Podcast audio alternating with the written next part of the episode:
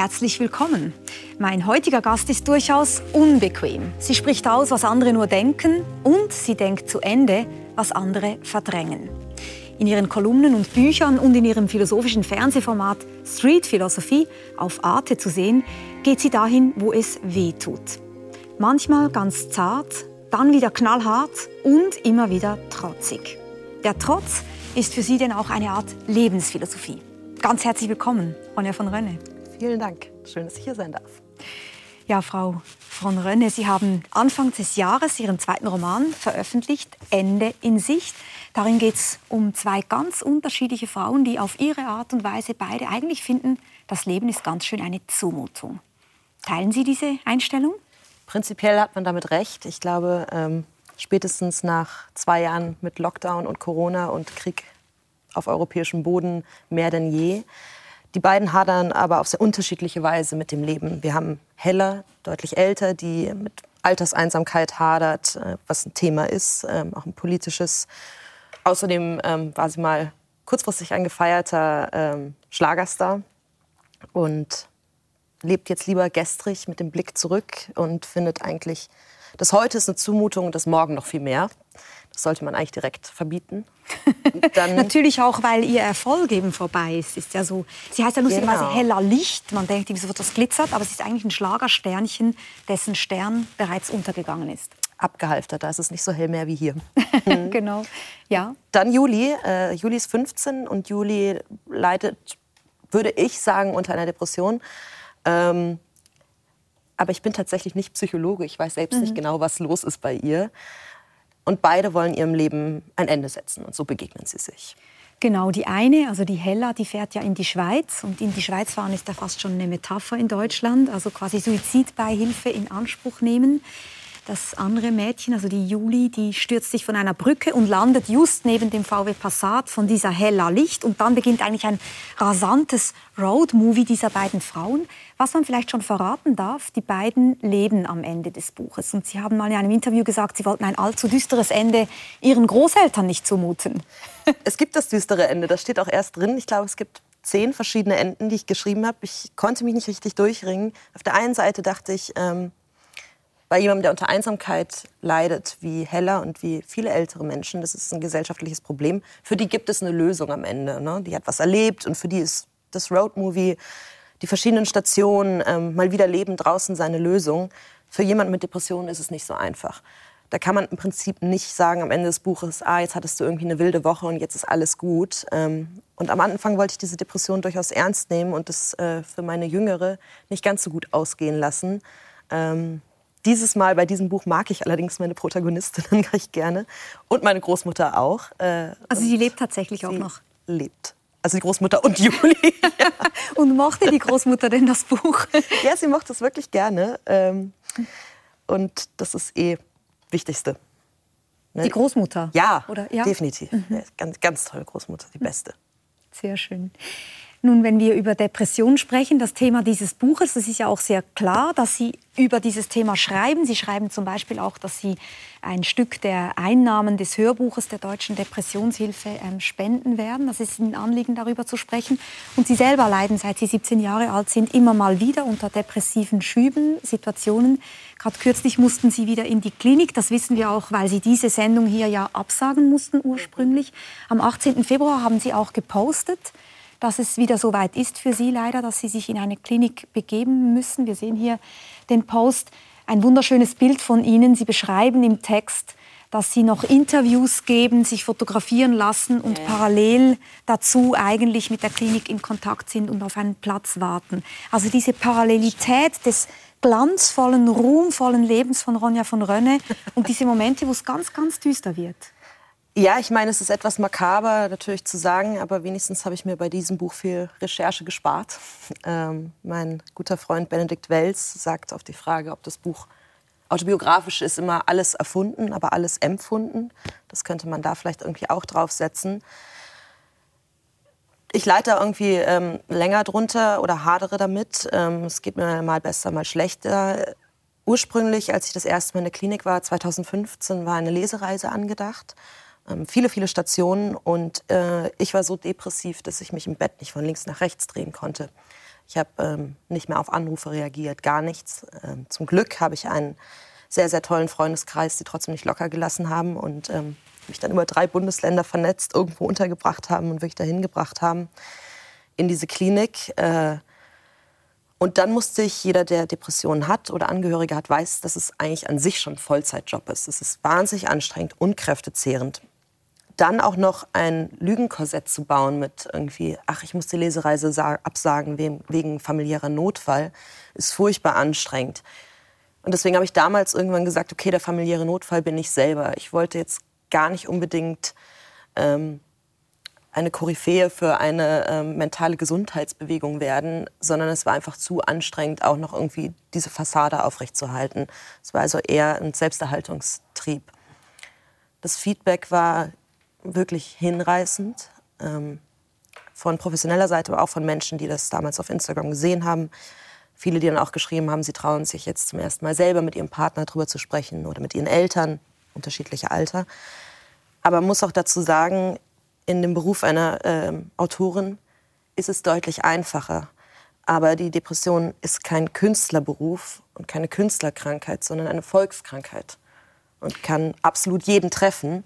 Und ähm, für mich war es einfach, für viele Menschen ist es das nicht. Nicht für Mütter vielleicht, die eingespannt sind oder Väter.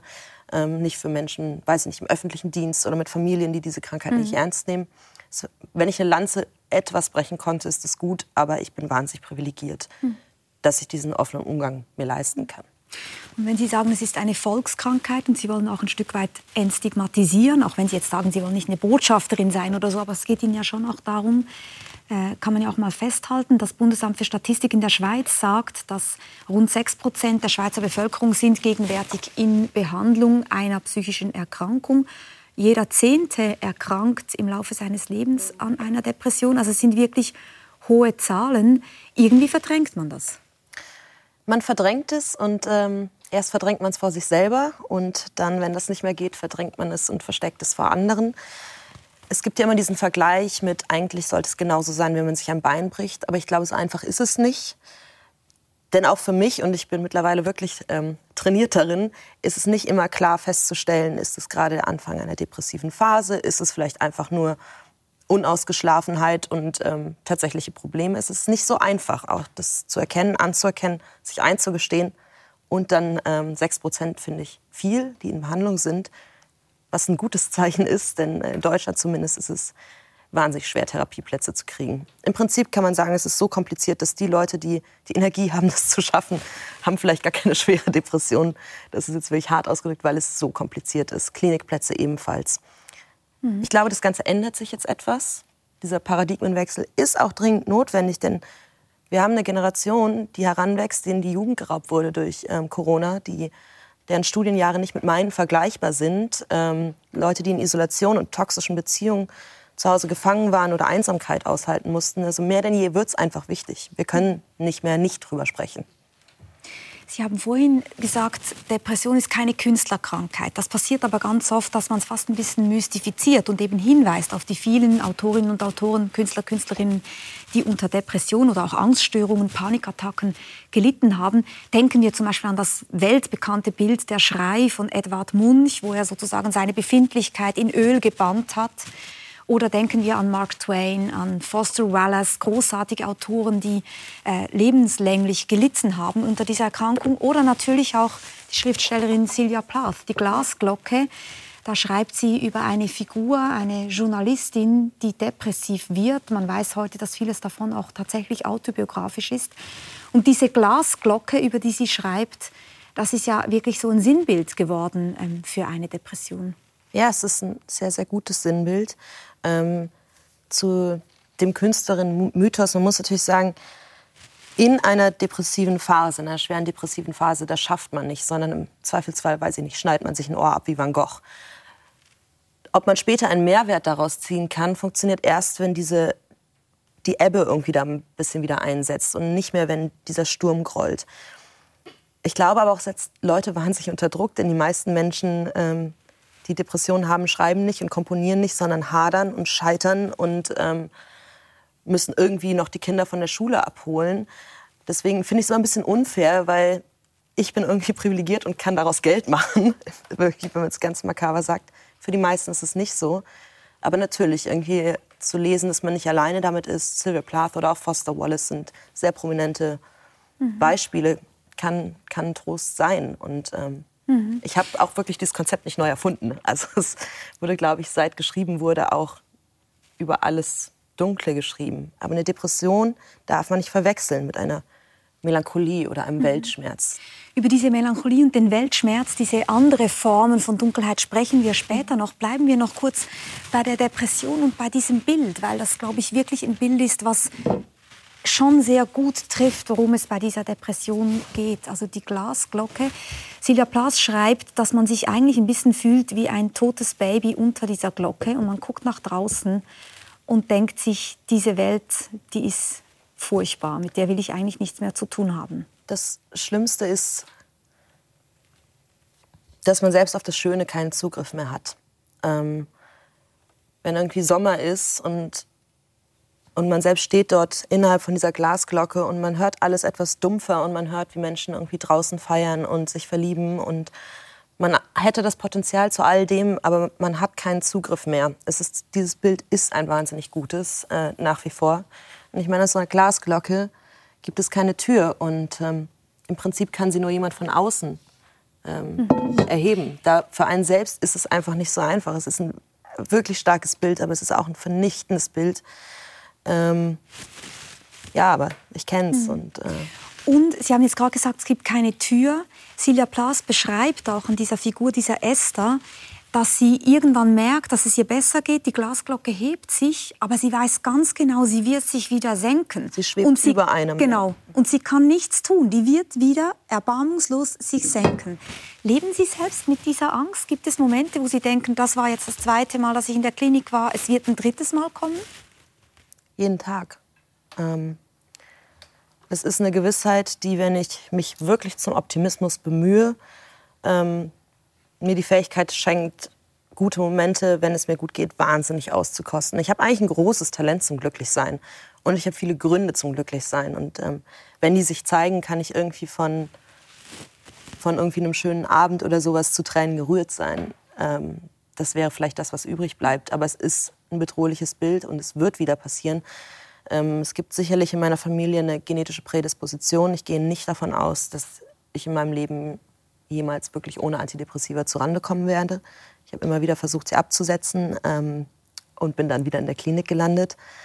Es ist extrem unheimlich ähm, und es kann jedes, es kann wieder passieren. Aber man muss auch begreifen, dass, oder ich muss es für mich begreifen, denn sonst wird es unerträglich, dass jedes Gefühl, jedes Jetzt ein Zustand ist und Zustände haben einen Anfang, einen Höhepunkt und dann klingen sie wieder ab.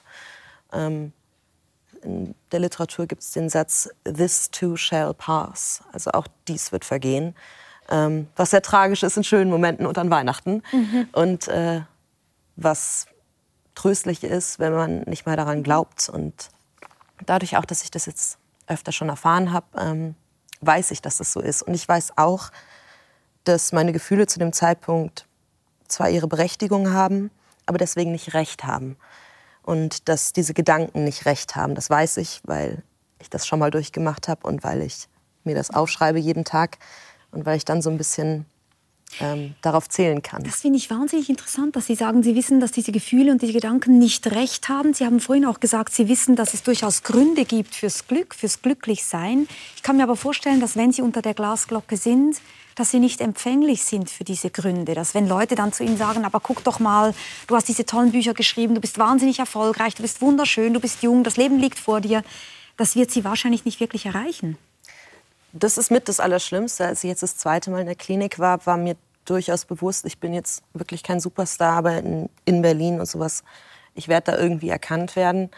Ähm, und dort war ich auch in einer Gruppe, wo sofort jemand sich meldete und sagte, sie sei irgendwie sehr neidisch. Und in dem Moment war irgendwie so, oh Gott, ich darf hier gar nicht sein. Ich habe keine Berechtigung dazu. Ähm, hier sind Menschen, deren Beziehungen zerrüttet sind, Menschen, die nicht wissen, ähm, in welche Wohnung sie zurückkehren nach der Klinik, ähm, Menschen, die Verwandte an Corona verloren haben.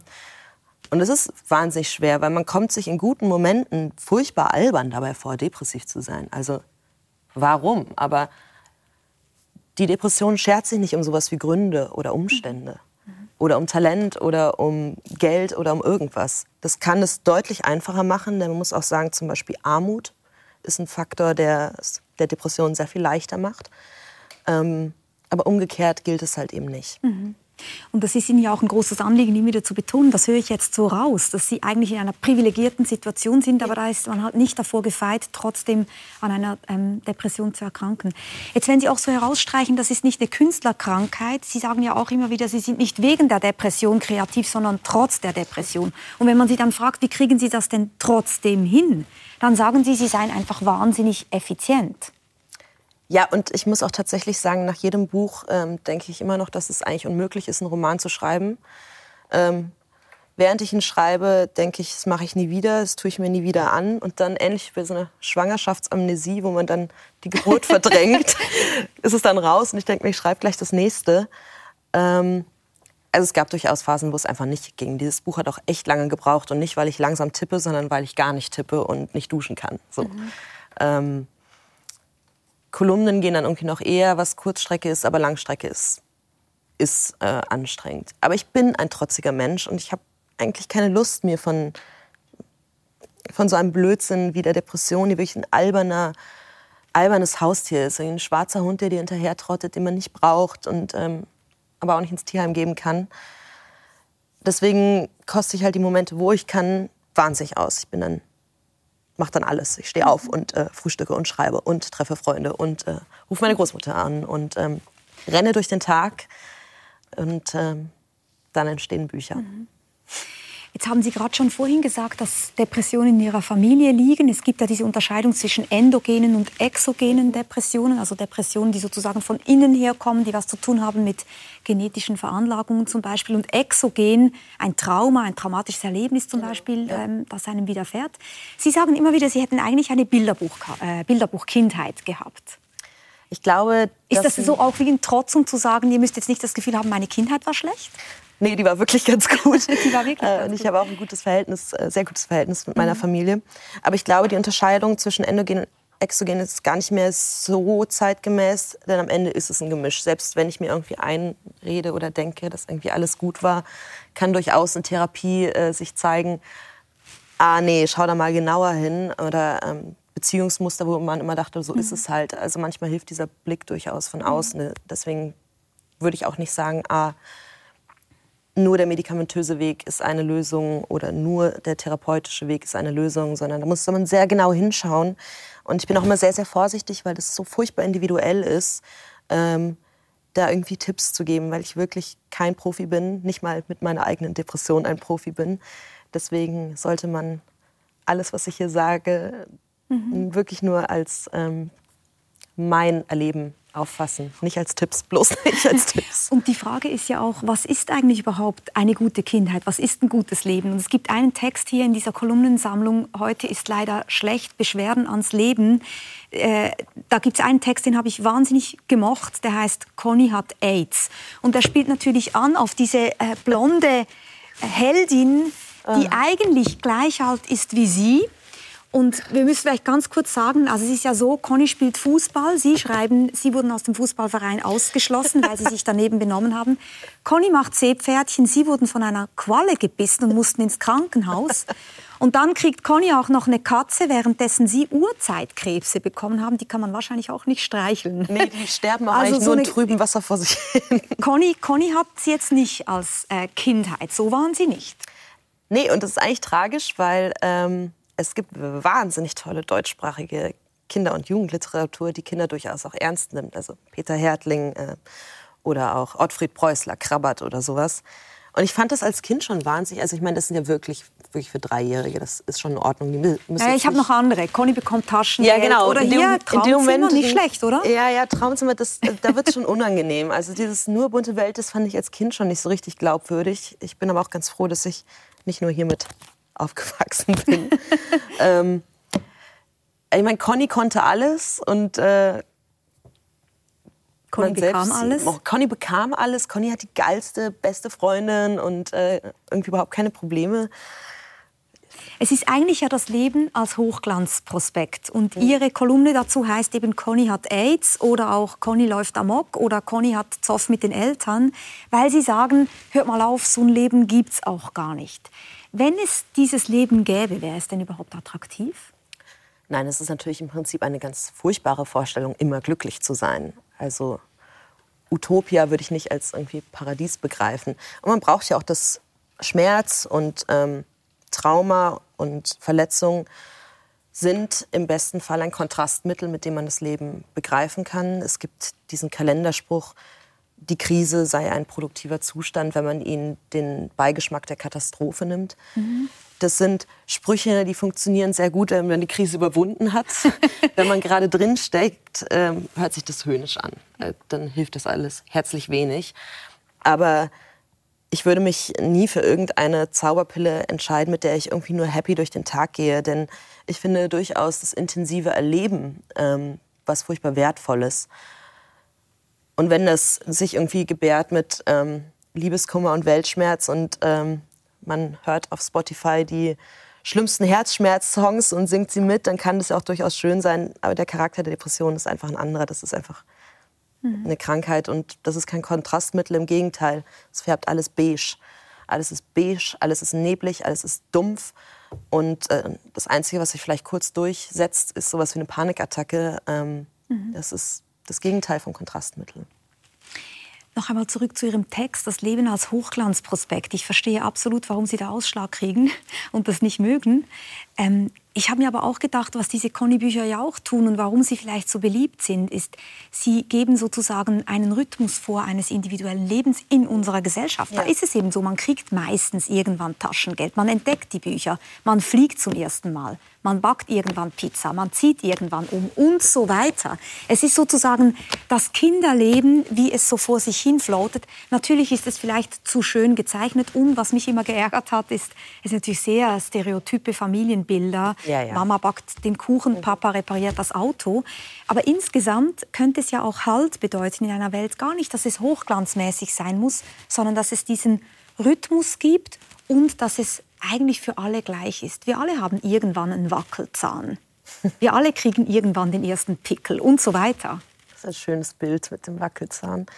Ja, manches gilt für alle, aber für ein Mädchen, was jetzt gerade aus der Ukraine flüchtet, weiß ich nicht, ob das äh, ganz das Gleiche ist. Und ähm, das Leben kann einem sehr, sehr viel anders mitspielen. Aber klar, eine Raster ist das, in dem wir uns bewegen. Das, da ist die Schulzeit, die Grundschulzeit, vielleicht das Gymnasium, vielleicht die Ausbildung, vielleicht das Studium, vielleicht die erste Beziehung, Familie und so weiter. Das ist ein grobes Raster, was natürlich auch Sicherheit gibt. Und mir zum Beispiel, da muss ich irgendwie ehrlich sein, ne, dass ich mit dieser Depression vor mir selbst was vorzuweisen habe, was ich greifen kann, wie diese Bücher. Mhm. Ähm, dass ich weiß, ich bin jetzt irgendwie 30 geworden und ich habe drei Bücher vor 30 geschrieben und sowas. Natürlich ist es neurotisch, aber das sind Pfeile, an denen ich mich festhalten kann, ähm, wenn irgendwie alles schlimm ist. Dass mhm. ich weiß, ich habe wenigstens was geleistet. Das ist bestimmt nicht gut so, aber es ist de facto so. Und Sie haben nicht wenigstens was geleistet, sondern wurden ja wirklich über Nacht ganz früh schon zu einem Literaturstar hoch gefeiert. Es gibt natürlich auch dunkle Momente in Ihrer Vita. Ich kann mir vorstellen, dass Sie darüber überhaupt nicht mehr sprechen wollen. 2015, ich spreche es trotzdem kurz an, ist in der Welt am Sonntag diese Kolumne erschienen äh, mit dem Titel Warum mich der Feminismus anekelt. Da schreiben Sie unter anderem, dass Feminismus eine Charity-Aktion für unterprivilegierte Frauen sei. Daraufhin ging natürlich ein gigantischer Shitstorm los. Sie wurden aber gleichzeitig auch gestalkt. Sie brauchten Polizeischutz. Es war ein Riesenrummel. Denken Sie im Nachhinein nicht auch, dass dieses, dieser ganze Rummel auch war, der Sie schlussendlich so sehr runtergezogen hat? Ich hatte damals äh, die Überschrift mit dem Anekeln stammt nicht von mir und ich habe eine höchst feministische Mutter. Es ging mir eigentlich darum zu sagen, dass sich gerade der aktuelle Netzfeminismus etwas im Kreis dreht, ähm, anstatt irgendwie wieder starke Feminismus sich für sich selbst einzusetzen und für Frauen einzusetzen.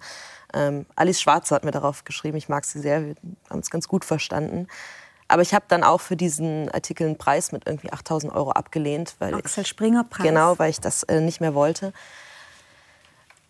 Ich habe das damals wirklich gar nicht so richtig mitbekommen. Das war so viel. Ähm, ich habe dann irgendwie einen Laptop zugemacht und bin zu meinen Eltern gefahren. Und ähm, ja, Stalker und sowas, das alles hat irgendwie seine dunkle Seite, viele dunklen Seiten.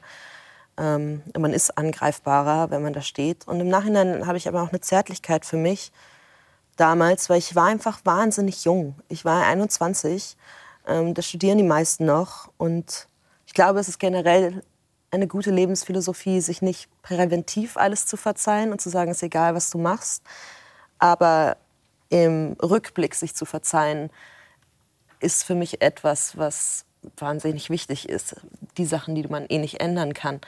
Und ähm, deswegen schaue ich da fast ein bisschen nostalgisch drauf zurück und würde dieser Ronja von damals irgendwie gern sagen, it's okay, mhm. it's okay. Aber klar, das war viel. Meine Eltern waren gerade Backpacken irgendwo in Südamerika, also das musst du jetzt selber lösen, weil die überhaupt keinen Empfang hatten und nichts. Das heißt, die fuhren nach Hause oder war gar keiner? Ja, die kamen dann äh, irgendwann wieder, aber nicht wegen mir. Meine feministische Mutter die hat gesagt, was der Einbrock kannst du auch auslöffeln. Äh, das habe ich dann auch ganz gut hinbekommen. Mhm wechseln wir das Thema oder drehen wir es ein bisschen weiter und kommen zu dieser eher alltäglichen Melancholie und Traurigkeit. Die Frage, wie wir überhaupt so als Menschen im Leben stehen, wo Sie auch denken, da braucht es äh, einiges an Standhaftigkeit. Ich habe schon erwähnt, Sie machen dieses Format Street Philosophie, das auf Arte ähm, läuft. Und da gibt es eine Episode, da sprechen Sie über diese stumpfe Sinnlosigkeit, die einen manchmal befallen kann. Und da sprechen wir, äh, schauen wir ganz kurz gemeinsam rein.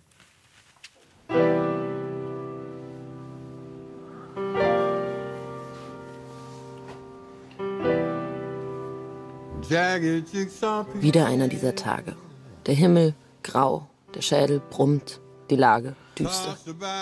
Eigentlich spricht wenig für das Leben und noch viel weniger dafür aufzustehen. Die Schmelzraten der nachrückenden Gletscher haben sich zuletzt verdreifacht. Und sie könnten sich noch, weil der Internationale Währungsfonds IWF habe zuvor zwei Warnungen ausgesprochen. Ja, ja, schon klar. Die Welt ist schlecht. Klimawandel, Trump, Tod und Verderben. Alles geht den Bach runter. Die einfachste Reaktion ist da immer Decke über den Kopf ziehen, weiter schlafen. Wer aufgibt, darf ausschlafen. Ist Pessimismus die einzig vernünftige Haltung in einer schlechten Welt? Was macht es mit mir, wenn ich immer mit dem Schlimmsten rechne, schwarz sehe? Sehen Sie denn schwarz, so ganz allgemein gesprochen? Ich finde, äh, angemessen ist es im Moment auf jeden Fall.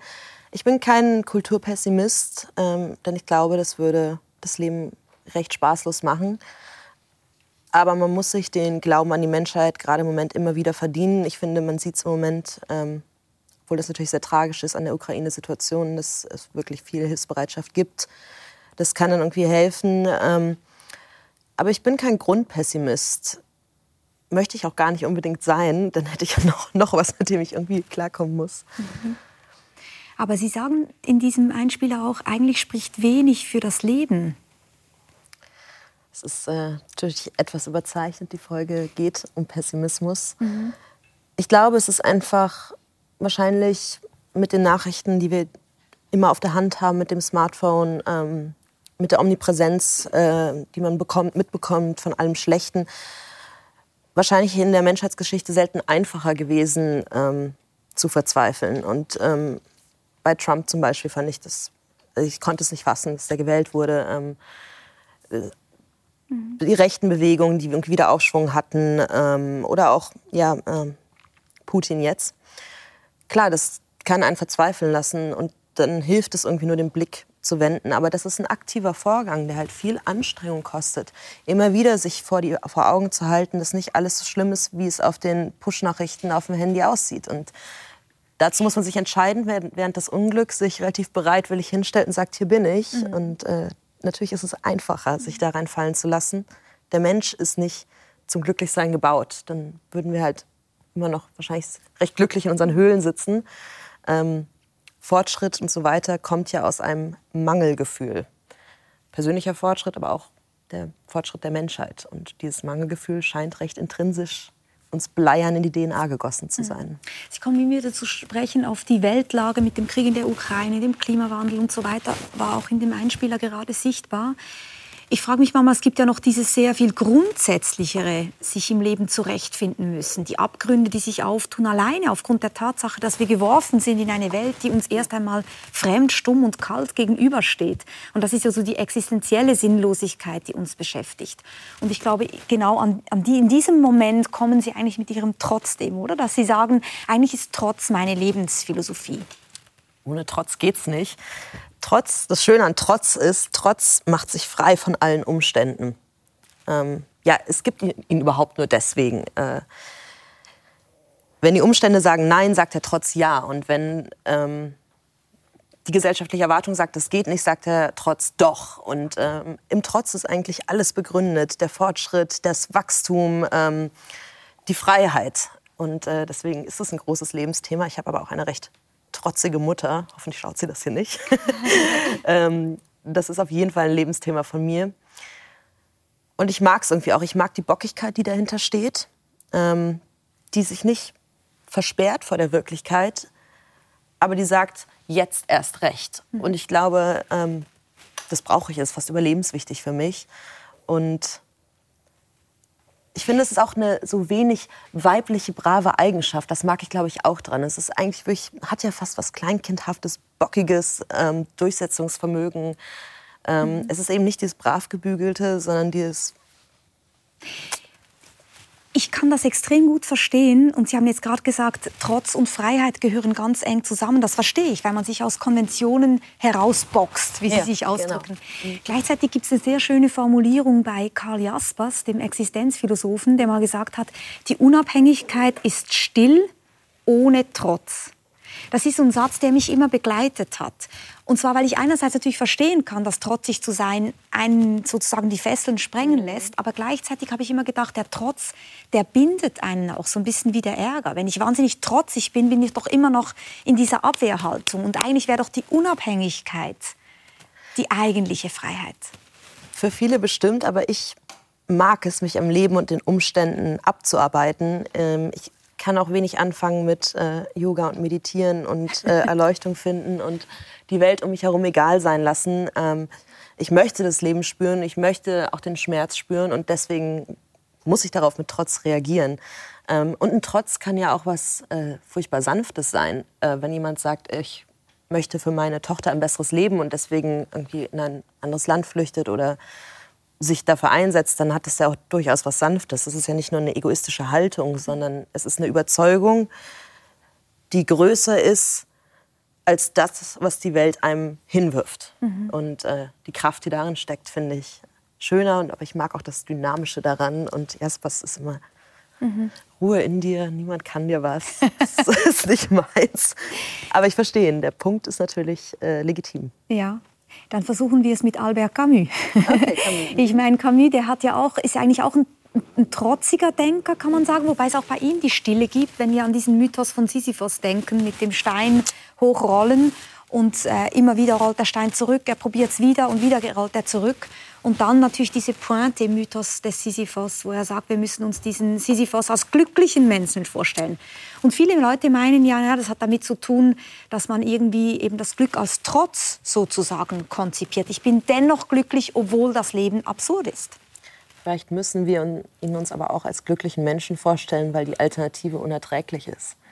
Vielleicht denkt man gar nicht so sehr an Sisyphos, äh, sondern darüber nachzudenken, dass jemand leidet und dann weiter leidet und der Stein wieder runterrollt. Vielleicht werden wir verrückt, ähm, werden wir uns denken, der leidet bis in alle Ewigkeit. Mhm. Vielleicht ist es ein Schutz des Rezipienten mehr mhm. als des Protagonisten dieser Geschichte. Das finde ich interessant. Und dann finde ich auch noch interessant, dass es ja schon, glaube ich, so eine Deutung gibt von Camus, die ihm nicht ganz gerecht wird. Nämlich diese Vorstellung, das Leben ist absurd. Aber die Absurdität kommt ja bei Camus dadurch zustande, dass wir als Menschen vom Leben etwas erwarten, was das Leben nicht hergibt. Also noch einmal diese stille, dieses stille, stumme Gegenüber, dieses Gefühl, ich bin in eine Welt gestellt, die nicht antwortet. Und dieses Gefühl ist eigentlich das Absurde. Es ist eigentlich ein, die Absurdität kommt als ein, als ein, ein Verhältnis daher zwischen den Menschen und der Welt. Und wenn Sie natürlich sich jetzt zeichnen als eine Person, die von der Welt alles will und noch mehr will und es ausreizen will, dann nimmt natürlich diese Absurdität, vielleicht auch diese Sinnlosigkeit fast zu, weil da so wenig kommt. Gleichzeitig nimmt aber der Aktionsspielraum zu. Und äh, ich merk, merke, dass ich was bewirke. Also wenn man das wirklich jetzt sehr plastisch macht und ähm, von der hohen Philosophie sich etwas entfernt. In dem Moment, wo ich äh, darüber offen schreibe, dass ich in einer Klinik war, dass ich unter Depressionen leide, mache ich damit Möglichkeitsraum für andere auf. Ähm, das klingt jetzt sehr nach hehren Motiven, aber das ist einfach de facto so, wenn ich dann auf Instagram Nachrichten kriege von Jugendlichen, die zum ersten Mal mit ihrer Schulpsychologin darüber sprechen, dass es vielleicht nicht normal ist oder ähm, Leute mich um Rat bitten oder sowas, ähm, gehen diese, diese Auswirkungen über mein eigenes Wohlbefinden, was ich, ich bin nicht so besonders gut mit Self-Care und auf mich achten, ähm, aber ich mag, mag diesen Wirkungsraum, den man für andere aufmacht und es ist irgendwie schön, Bestseller zu schreiben, aber tatsächlich ist, auch wenn das natürlich sehr hohl klingt, mhm. ähm, wenn man irgendwie Veränderungen mit anstößt wenigstens. Und das kann man ja in ganz vielen Berufen. Ne? Also das ist ja nicht auf die Künstler beschränkt. Und ich glaube, deswegen möchte ich mich abarbeiten, weil die Wirkung, die es davon gibt, ist nicht nur meine, sondern ich habe mit 16 gearbeitet in der Arche. Das ist so eine Auffangstation für Kids aus schwierigen Verhältnissen. War ein Kind, die ähm, migrantischer Hintergrund und sollte eigentlich nicht aufs Gymnasium und sowas. Und von der eine Nachricht bekommen, dass sie jetzt irgendwie Medizin studiert. Ähm, das sind kleine und das ist Abarbeiten an der Wirklichkeit. Ich tue mich einfach mit den Philosophen sehr schwer, die irgendwie da sitzen und darüber nachdenken, ähm, ja, so ist es halt. Und dieses rein theoretische, deswegen mag ich Street Philosophy, weil mhm. wir da auf die Straße gehen. Mhm. Ähm, und vielleicht bin ich auch gar nicht so intellektuell. Äh, aber das ist ja interessant, weil Camus genau diese Figur ja genau, gemacht genau, hat. Mit dem, mit dem gern, Mensch in der Revolte, das Buch, ja. das dann später kam, ja. wo er eigentlich auch sagt, dieses gemeinsam, solidarisch unterwegs sein, füreinander einstehen, das ist auch das, was uns ähm, aus dieser Sinnlosigkeit heraushebt. Ja, Camus mag ich sehr gerne. Eine andere äh, Möglichkeit, mit dieser ähm, Sinnlosigkeit umzugehen, ist ja die Ironie. Und die beherrschen sie ja auch ganz hervorragend, nicht nur weil Conny AIDS hat, sondern äh, in diesem Buch äh, Ende in Sicht gibt es eine Szene, ist eigentlich meine Lieblingsszene. Da gehen die beiden Frauen, steigen ab in so einem Motel und dann geht die Sprinkleranlage los. Also man denkt, es gibt jetzt einen Brandvorfall und dann geht die Sprinkleranlage los. Und Hella, diese äh, alternde Schlagersängerin, betritt das Badezimmer. In, Juli sitzt gerade in der Badewanne und möchte sich eigentlich mit einer Nagelschere die Pulsadern öffnen. Also sie ist eigentlich wird ertappt bei einem Suizidversuch. Und diese Sprinkleranlage läuft. Ich meine, mehr kann man die, die Dramatik der Situation ja nicht brechen. Ist Ironie etwas, was Ihnen auch selbst im Leben vertraut ist? Also ich finde es eine große Zeitverschwendung, lustig zu schreiben über Dinge, die schon lustig sind. Für mich ist Humor eine Art von Regenschirm, die man über diesen Sturm von Wirklichkeit, der jeden Tag da ist, halten kann.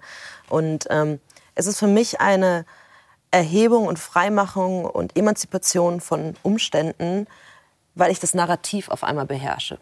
Dadurch, dass ich äh, einen humoristischen Zugriff habe und die Sprache habe, kann ich eine Situation einfach anders deuten. Und für viele mag das schwarzhumorig oder makaber sein.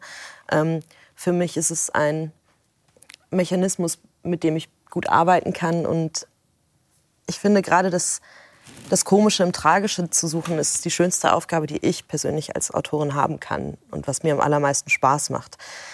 Denn was schon lustig ist, muss nicht lustig beschrieben werden, aber Humor ist ein Werkzeug der Hadernden und der Zweifelnden und äh, derjenigen, die sich umschauen in dieser Welt und alles absurd finden.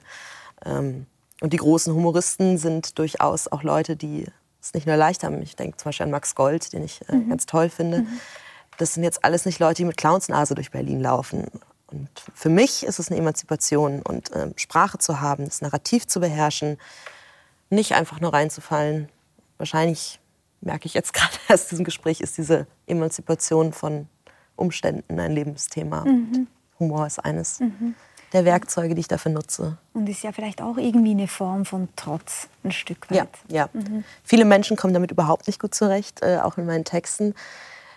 Ähm, ich bin nicht so sensibel damit, was die Lesarten von anderen angeht. Ähm, ich hatte beim beim ersten Buch hatte ich das meinem damaligen Freund gegeben und gesagt, kannst du schauen, ob da drin irgendwas Menschenverachtendes aus Versehen, mhm. ähm, weil ich mit so einem relativ derben, sarkastischen Umgangston aufgewachsen bin und den auch immer noch schätze. Und da muss man heute ja auch aufpassen. Man hat ja wirklich mhm. quasi ja, in innerhalb Sekunden hat man einen Shitstorm am Hals. Ich weiß nicht, wie sehr Sie sich als Stimme einer Generation empfinden. Ich finde das ja sowieso immer schwierig mit diesen Generationen, finde aber trotzdem schwer, ähm, oder, oder, muss umgekehrt sagen, ich finde es interessant, dass ich zum Beispiel an diesem Tisch auch mit äh, Sophie Passmann gesprochen habe, ich schätze die Bücher sehr und die Kolumnen von Nina Kunz, einer Schweizerin. Die sind alle ungefähr gleich alt. Und in diesen Texten geht es ja schon immer auch zum Beispiel um die Frage, wie stehe ich eigentlich in der Öffentlichkeit? Sie sind alle sehr präsent in den sozialen Medien. Man muss aufpassen, dass man keinen Shitstorm kriegt. Gleichzeitig ist eigentlich alles, was man tut, so ein Signaling. Also was man trägt, was man isst, wie man sich frisiert. Alles wird gedeutet. Alles ist Ausdruck eines Bildes, das man ein Stück ja. weit abgibt. Mich beeindruckt das zum Glück jetzt nicht so sehr, ähm, weil ich vielleicht auch einfach mit, zu viel mit mir selbst beschäftigt bin, um mich dann noch mit anderen zu beschäftigen. Und ich bin durch die harte Schule gegangen. Ich hatte einen Shitstorm, der in der Dimension war, die einfach völlig abgedreht war und auch dem Text nicht angemessen. Ähm, und danach habe ich für mich beschlossen, dass ich Hass nur noch ernst nehme von Leuten, mit denen ich auch meinen Geburtstag feiern würde.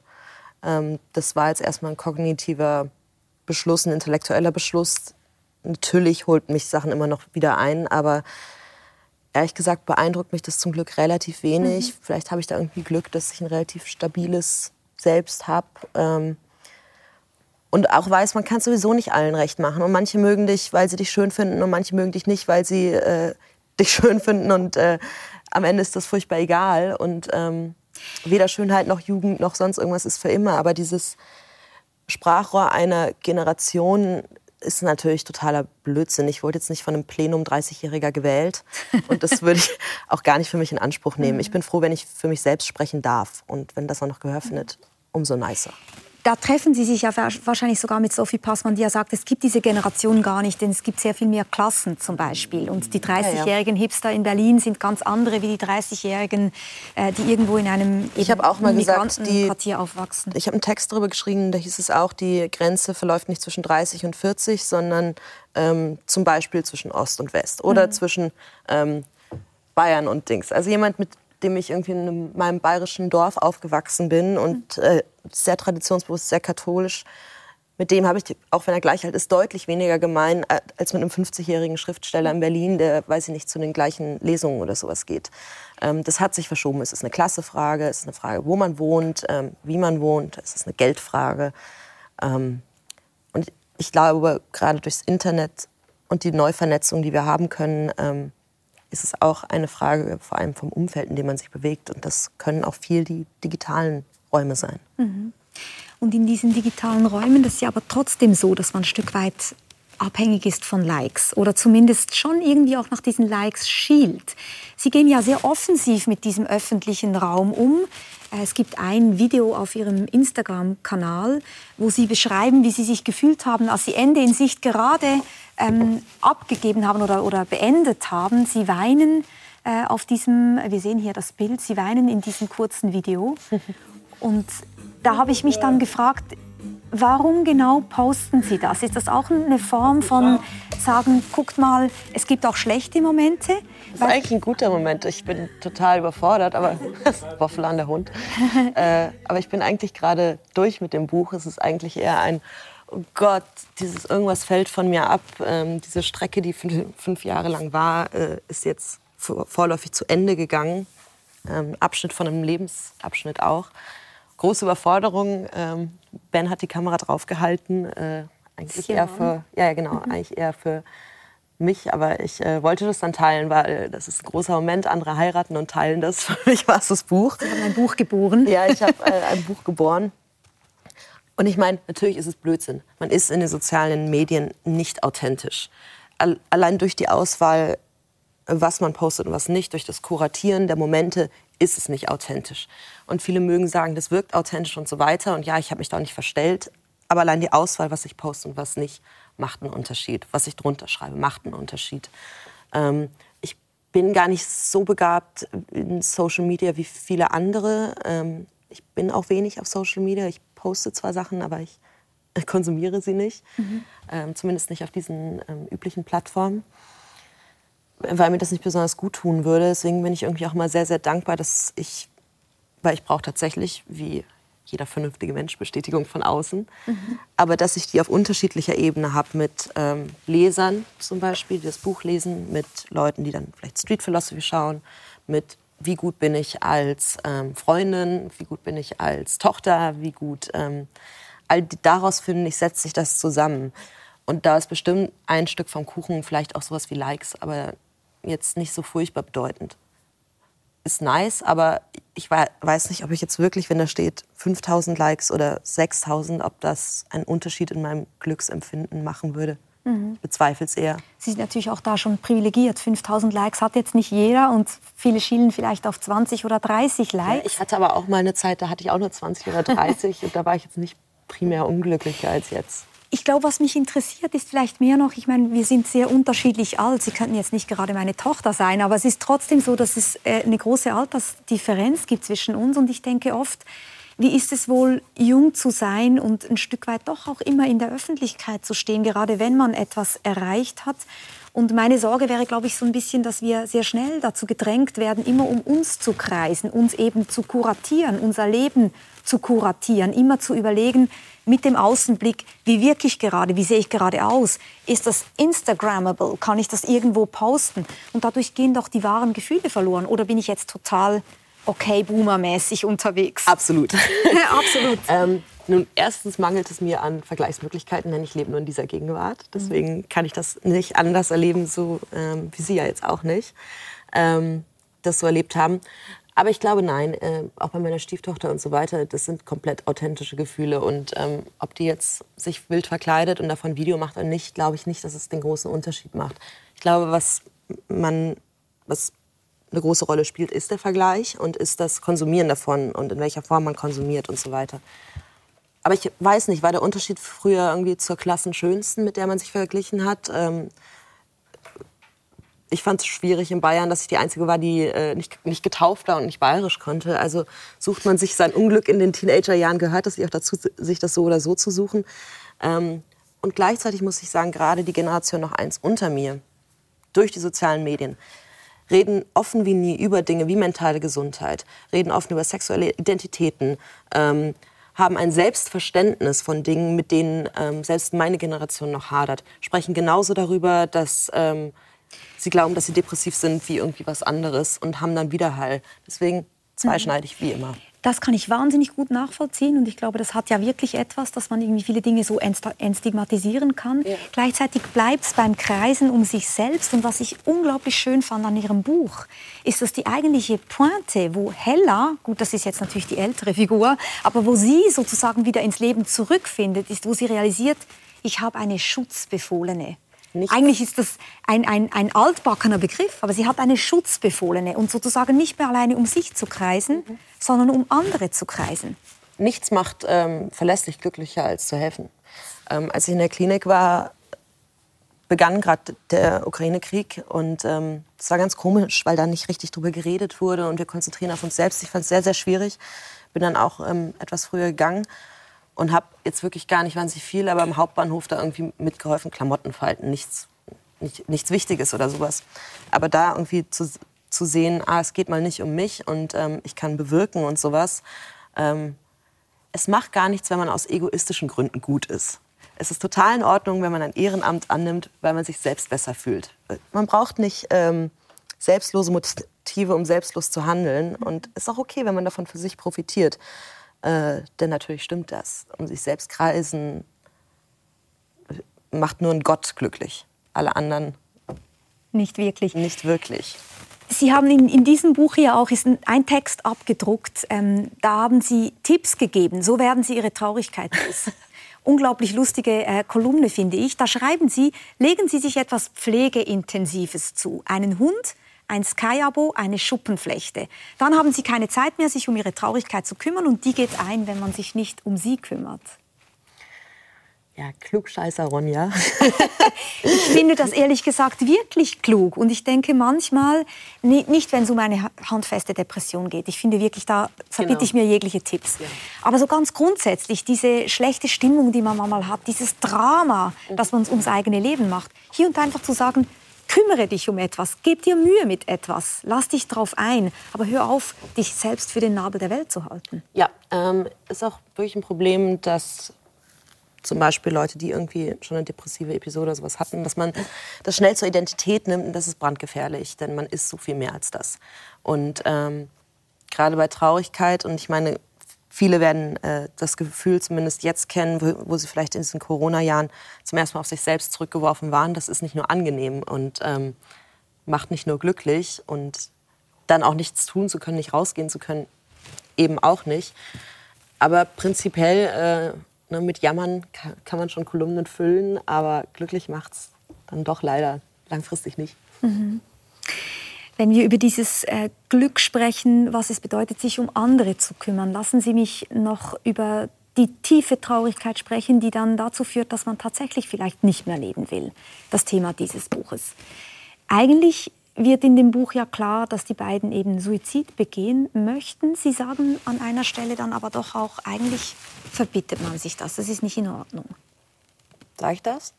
Ja, es gibt äh, ähm, irgendwo einen Satz, da sagen Sie, man schuldet es den Nahestehenden, sich das Leben nicht zu nehmen. Ja, ich meine, es ist eine prinzipielle Frage, ob das Leben ein Geschenk ist oder nicht, die auch viel zu groß ist für hier. Ähm, aber man weiß, auch durch Studien, dass der Grund für viele Suizidgefährdete, warum sie es nicht tun, das Umfeld ist, was man halt mit in die Traurigkeit reißt und ins Verderben mitreißt und sowas. Und ich meine, die Hoffnung, die man, die vielleicht ein bisschen mitgeben kann, ist, der Tod ist etwas Absolutes und das Leben ist etwas Dynamisches, ist etwas, was sich ändern kann und ändern wird. Ähm, der Tod nicht das finde ich ist ein Argument, was fürs Leben spricht, ähm, dass man nicht wissen kann, ob morgen etwas erfunden, erfunden wird, mit dem eine Depression weggeht. Ich glaube, in Belgien war ein Fall von einer Jungfrau, die es geschafft hat, aufgrund ihrer schweren Depression Sterbehilfe in Anspruch zu nehmen. Hat sehr lange gebraucht, musste zeigen, dass sie austherapiert ist. Es wirft natürlich riesengroße Fragen auf. Ähm, aber zu sehen, wie erleichtert diese junge Frau war, nicht mehr diesen Leidensdruck zu haben, ja, aber Mhm. Wer weiß, aber wer bin ich, dass ich Leuten Hoffnung schenken oder nehmen darf? Mhm.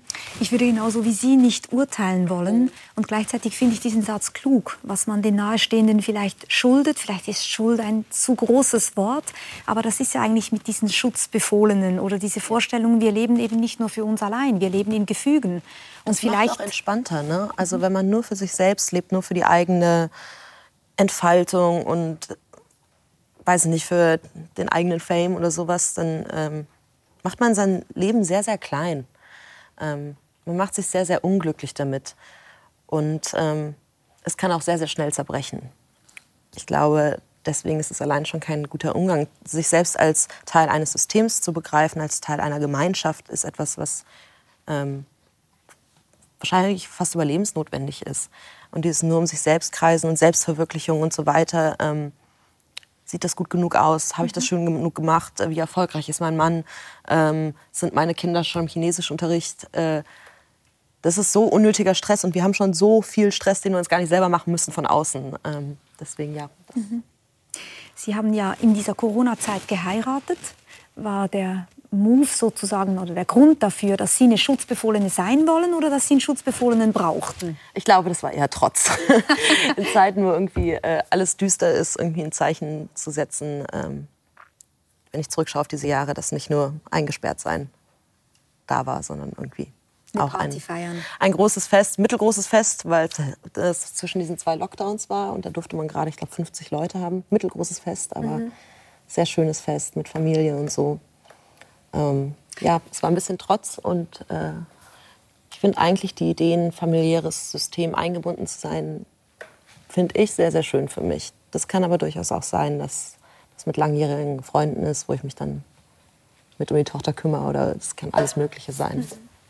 Ist es auch eine Form von Trotz gegenüber, man sagen, dem Überhandnehmen von sehr losen Liebesformen, die im Moment so boomen, dass man eigentlich in ist, wenn man Polyamor lebt oder äh, möglichst free-floating Single und da mal Tinder und da mal ein One-Night-Stand? Also ich weiß definitiv nicht, ob ich mit, für immer mit Ben zusammen sein werde. Was ich in dem Moment wusste, ist, dass ich es will. So. Ähm, ich kann auch nicht in die Zukunft schauen. Und wenn es zerbrechen sollte, dann zerbricht es. Aber dann war ich zumindest in einem Moment in meinem Leben, in einigen Jahren in meinem Leben sehr sicher, dass das etwas ist, was ich will. Ich bin auch nicht jemand, der auf Ex-Beziehungen ähm, bitter zurückschaut, nie. Sondern ich ziehe immer den Mehrwert daraus und denke, für diese Phase im Leben war es vielleicht das Angemessene. Ich hatte aber auch vielleicht ein bisschen Glück mit meinen Männern. Die waren alle echt ganz in Ordnung. Ähm, aber ich finde es immer sehr tragisch, wenn irgendwie eine Ehe kaputt geht und, und dann disqualifiziert man damit all die guten Augenblicke, die man vielleicht auch hatte. Mhm. Aber trotzdem, ja, könnte vorbei sein. Ähm, dann ist es so. Vielleicht ist die Entscheidung für etwas ja auch eine Form von Trotz, ja. weil man ja, ja. sozusagen sagt, und ich mache es trotzdem, auch wenn die Evidenz vielleicht dagegen spricht. Ja, absolut. Ähm, zu sagen, alles zerbricht und so, ja, wir vielleicht nicht. Ähm, außerdem setzt dieses für immer Freiheit haben wollen, macht nur unglücklich. Beim Schreiben ist es so, wenn man nur Freiheit hat, dann weiß man nicht, was man schreibt. Im Prinzip würde ich am liebsten eine Reizwortgeschichte schreiben, wie früher in der Schule. Drei Worte, ähm, Kamera, ähm, Moderatorin, Glas, Traurigkeit. Schreib eine Geschichte mit diesen vier Wörtern. Ich bin gespannt. Kommt dann später als Einspieler noch. Ähm, und ähnlich ist es auch im Leben. Man macht sich komplett was vor, wenn man denkt, dass in der großen Freiheit das Glück steckt. Denn da steckt auch das Unverbindliche drin, da steckt das Ablehnen ähm, jeder Langfristigkeit drin. Ähm, da steckt drin, dass man eigentlich immer nur vom Moment abhängig ist, dass der einen glücklich machen kann und nichts längerfristiges. Und sich gegen alles zu entscheiden, um die Freiheit zu haben, ist ein Deal, der nicht aufgeht. Und in einer Entscheidung, die alle anderen wegmacht, liegt eine Freiheit. Mhm. Die gebärt sich nur sehr anders. Und ähm, es ist eine Freiheit, die ich mag. Mhm. Das ist ja eigentlich auch schon wieder existenzialistische Philosophie, auch wenn Sie gesagt haben, Sie haben es nicht so mit Doch, diesen Philosophen. Camus, Camus schon okay. Ja, es kommt eigentlich auch bei Kierkegaard. Die wahre Freiheit ist die Entscheidung, ja, der Sprung, ja, genau, dass man ja, es wagt, oder? auch dabei. Ja. ja. Das denke ich auf jeden Fall. Jede getroffene Entscheidung sorgt dafür, dass man im Indikativ lebt und nicht mehr im Konjunktiv. Das Leben im Was wäre wenn ist so anstrengend. Und es ist eh schon anstrengend genug. Ähm, mit einer Entscheidung lässt es sich leben, mit einer nicht getroffenen Entscheidung nicht. Und ähm, man kann auch Entscheidungen durchaus bereuen. Die Entscheidung muss nicht perfekt sein. Man kann später zurückschauen und sagen, warum habe ich den geheiratet? Wie konnte ich mich in dem irren? Ähm, dann hat man aber trotzdem zu einem Zeitpunkt gewusst, ich wollte das, ich konnte das. Das ist Freiheit, Entscheidungen treffen zu können. Und wir haben diese großartige Freiheit in diesem unordentlichen Jahrtausend bekommen. Und wir sollten sie nutzen. Und wir sollten nicht obdachlos nur herumfloaten und, und aufs Beste hoffen. Mhm. Und ist es für Sie wichtig, dass Sie entscheiden oder ist es auch okay, wenn andere für Sie entscheiden? Oh nein, das mag ich überhaupt nicht. Habe ich mir schon gedacht. Da kommt dann wieder der Trotz, oder? Ja, das ist tatsächlich so. Mit Autorität habe ich es nicht so. Ähm, ich bin auch ganz froh, dass ich in meinen Jobs relativ viel selbst bestimmen kann, obwohl mir natürlich etwas Struktur sicher gut tun würde. Aber mhm. äh, nee, ich muss schon selber entscheiden. Sonst ist es keine Entscheidung, dann ist es Zwang. Lassen Sie mich zum Schluss noch einen Tipp von Ihnen trotzdem beherzigen, weil Sie haben nämlich mal 100 Tipps für alle gegeben, die weder Blockflöte noch Triangel spielen und trotzdem eine Bühne wollen. Da gibt es vielleicht einige, die schauen zu und überlegen sich, was soll ich denn da tun? Ich mochte Tipp 64, Zitat einer Schriftstellerin, Joyce Carol Oates, die schreibt, sei froh und hoffnungsvoll, aber erwarte das Schlimmste. Das ist eine ganz schöne Spannung. Mögen Sie die zum Schluss noch auflösen? Ich meine, das ist ganz schön. Man lebt im, wie schön könnte es sein. Man kann damit beschäftigt sein, es auszumalen. Und man kann ein bisschen vorbereitet sein, dass es alles nicht klappt. Und wir leben eh immer in einem Spannungszustand. So ist der Mensch, so bleibt der Mensch. Und wenn man es wenigstens erkennt, macht es vielleicht ein bisschen erträglicher. Und dann kann man ein bisschen bockig zumindest hoffen, dass es doch noch irgendwie gut kommt. Ronja von Rönne, vielen herzlichen Dank für dieses Gespräch. Vielen Dank Ihnen, dass ich hier sein durfte. Danke.